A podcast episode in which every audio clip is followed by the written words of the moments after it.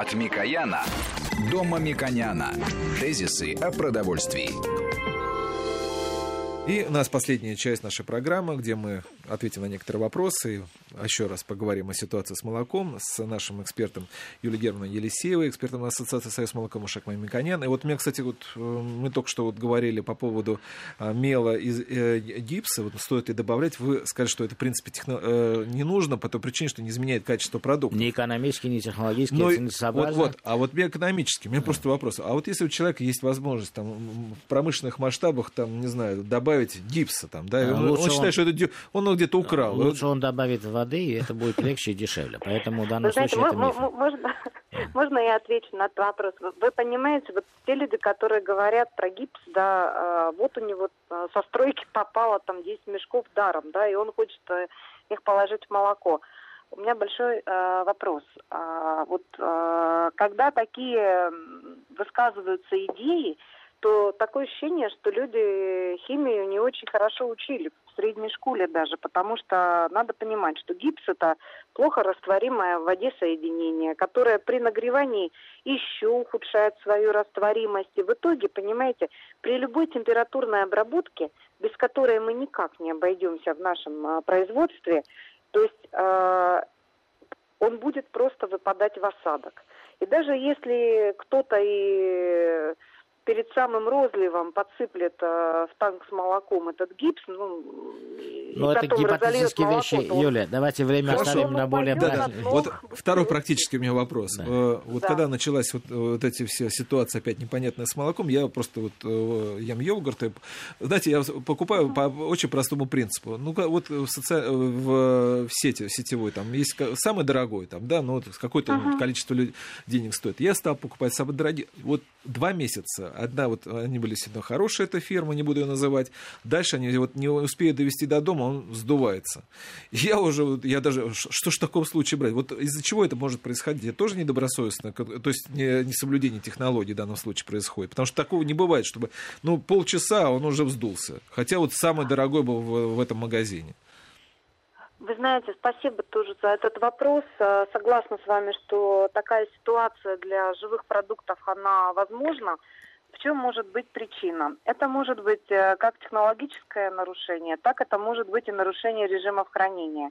Потому что продукт живой, и когда э, нарушаются режимы, а для молочных продуктов это 4 плюс-минус 2, это очень строго, потому что даже когда температура 10 градусов, вроде бы и хорошо, и не, не намного выше, чем положено, но это существенно для того, чтобы микрофлора уже начала работать, понимаете?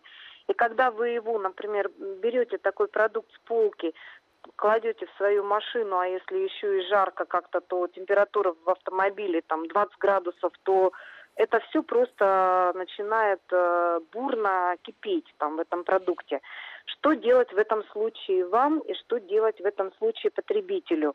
Мы настоятельная рекомендация и совет, а, если это а, производитель э, известный, надежный, то на а, упаковке всегда есть телефон горячей линии.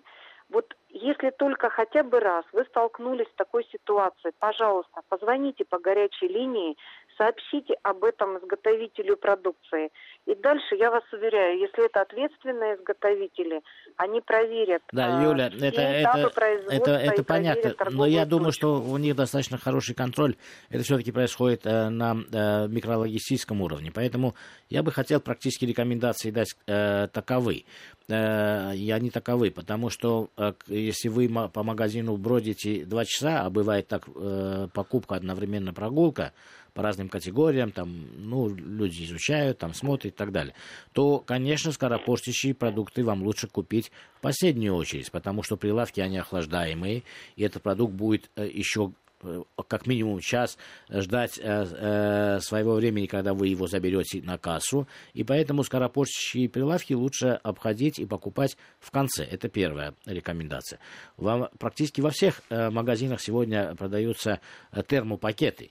Если э, дорого каждый раз покупать, лучше, конечно, э, в летний период иметь термопакеты. Я лично так э, делаю, и это на самом деле немножко снижает риски, те, которые мы э, можем иметь. И, естественно, когда приходите домой, в первую очередь не надо одеваться, э, переодеваться, э, что-то еще позвонить э, другу или соседу или родителям. Родителям очень важно звонить, но сначала положите скоропортящие продукты в холодильник.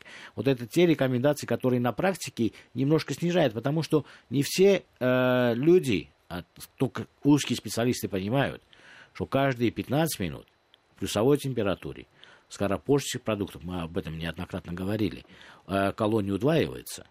И поэтому мы должны экономно относиться ко времени.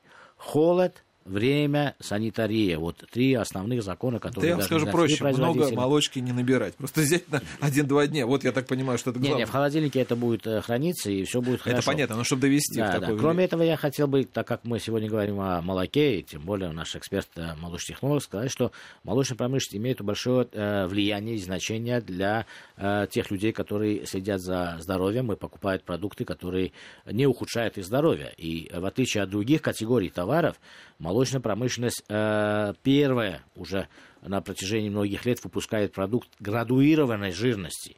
То есть в зависимости от э, необходимости э, калорий или уменьшения калорий человек может выбрать э, продукты с меньшей или большей жирностью. Это большое э, достоинство, которое практически не повторила, не сделала другая отрасль смежная, вот как наша мясная промышленность. Это большой позор. И я каждый раз ставлю в пример как раз э, молочников, и в том числе э, Юлию вас, как технологов молочников, которые так сделали. Да, были экономические предпосылки этому.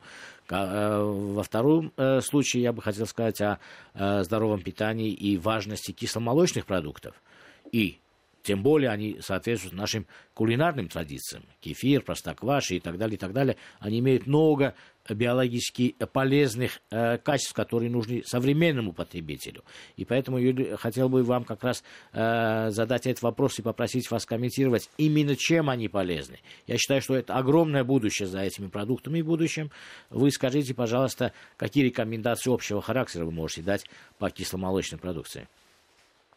Ну, во-первых, сами по себе а, микроорганизмы, которые входят в состав закваски, они а, являются полезными для нашего организма, потому что это лактобактерии, это болгарская палочка, которая по исследованиям Мечникова, она продлевает жизнь и здоровье. Да? Во-вторых, это в результате деятельности микроорганизмов закваски продукт становится более легко усвояемым. То есть молоко не все переносят э, белки, не все переносят э, лактозу. Есть сейчас, и она у нас развивается, увеличивается доля таких э, людей, которые страдают непереносимостью лактозы. А когда работает закваска, то дан уровень лактозы, он падает в молоке. То есть если вы возьмете цельное молоко и йогурт, или цельное молоко и творог – то лактозы в кисломолочных продуктах будет а, меньше, чем в цельном молоке. Поэтому для людей, у которых есть э, какие-то проблемы с, э, со здоровьем, желудочно-кишечным трактом, конечно, лучше выбирать кисломолочные продукты, чем цельное молоко. Я считаю, что ну, это моя личная рекомендация, опыт э, э, старших людей, наблюдение э, в отдаленных территориях, где э, это традиционно сложилось. Я считаю, что каждый человек э, должен э, вечером, ну, естественно, я думаю, что почему-то я обнаружил, что это ближе к вечеру, э, должен съедать хотя бы 3-4 ложки э, кисломолочного продукта, кефира, например. И я считаю, что рано или поздно э, люди, которые следят за своим здоровьем, их становится все больше и больше, продолжительность жизни будет расти, в том числе и потому, что они будут потреблять кисломолочные продукты, хотя бы какую-то маленькую долю, несколько ложек э, в вечернем э, рационе. Как вы считаете? Я считаю, что вы правы. Вообще рекомендации, в том числе и Института питания, у нас есть у Союз молоко специальная программа а, «Три молочных продукта в день». Вот это то, что позволяет а, любых. людям любых. И, и жирных сыров, числе... и жирных сыров тоже? Вы знаете, вот по жирным сырам вопрос, с чем вы будете их сочетать. Вот мы можем здесь посмотреть на прекрасную страну Франция, где камамбер один из основных видов сыров, который потребляется. При этом ожирение, процент э, людей, которые страдают ожирением, самый низкий во Франции. Поэтому а, питание должно быть разнообразным, полноценным и взвешенным. И, конечно же, мы не должны считать, что если мы вот э, вводим в рацион там три продукта, да, то этого вполне достаточно, чтобы чувствовать себя хорошо. Все-таки питание должно сочетаться с активным образом жизни.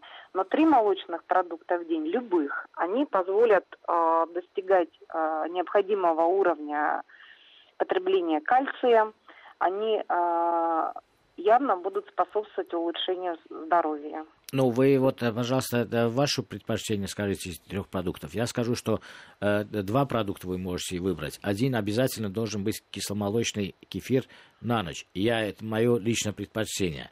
Вот два остальных, я бы могу сказать, по э, выбору любой человек может выбрать. То ли э, творог, то ли э, шоколадку э, с молоком. Э, но я считаю, что этот продукт обязателен. Э, кисломолочный напиток на ночь. Да, я с вами согласна, но если... Ваши предпочтения трех меня, продуктов, да. пожалуйста. Да, я, я каждый день обязательно выпиваю стакан молока, обязательно какой-то кисломолочный продукт, это кефир, может быть, или кефирный напиток. И э, третий продукт это йогурт или творог. Что ж, я благодарю Юрию, Юлию Герману Елисееву, эксперта Ассоциации «Союз молоком» Ушек Мамиканена, президента Местного совета Единого экономического пространства. Программу провел Валерий Санфиров. Всего вам доброго. Тезисы о продовольствии.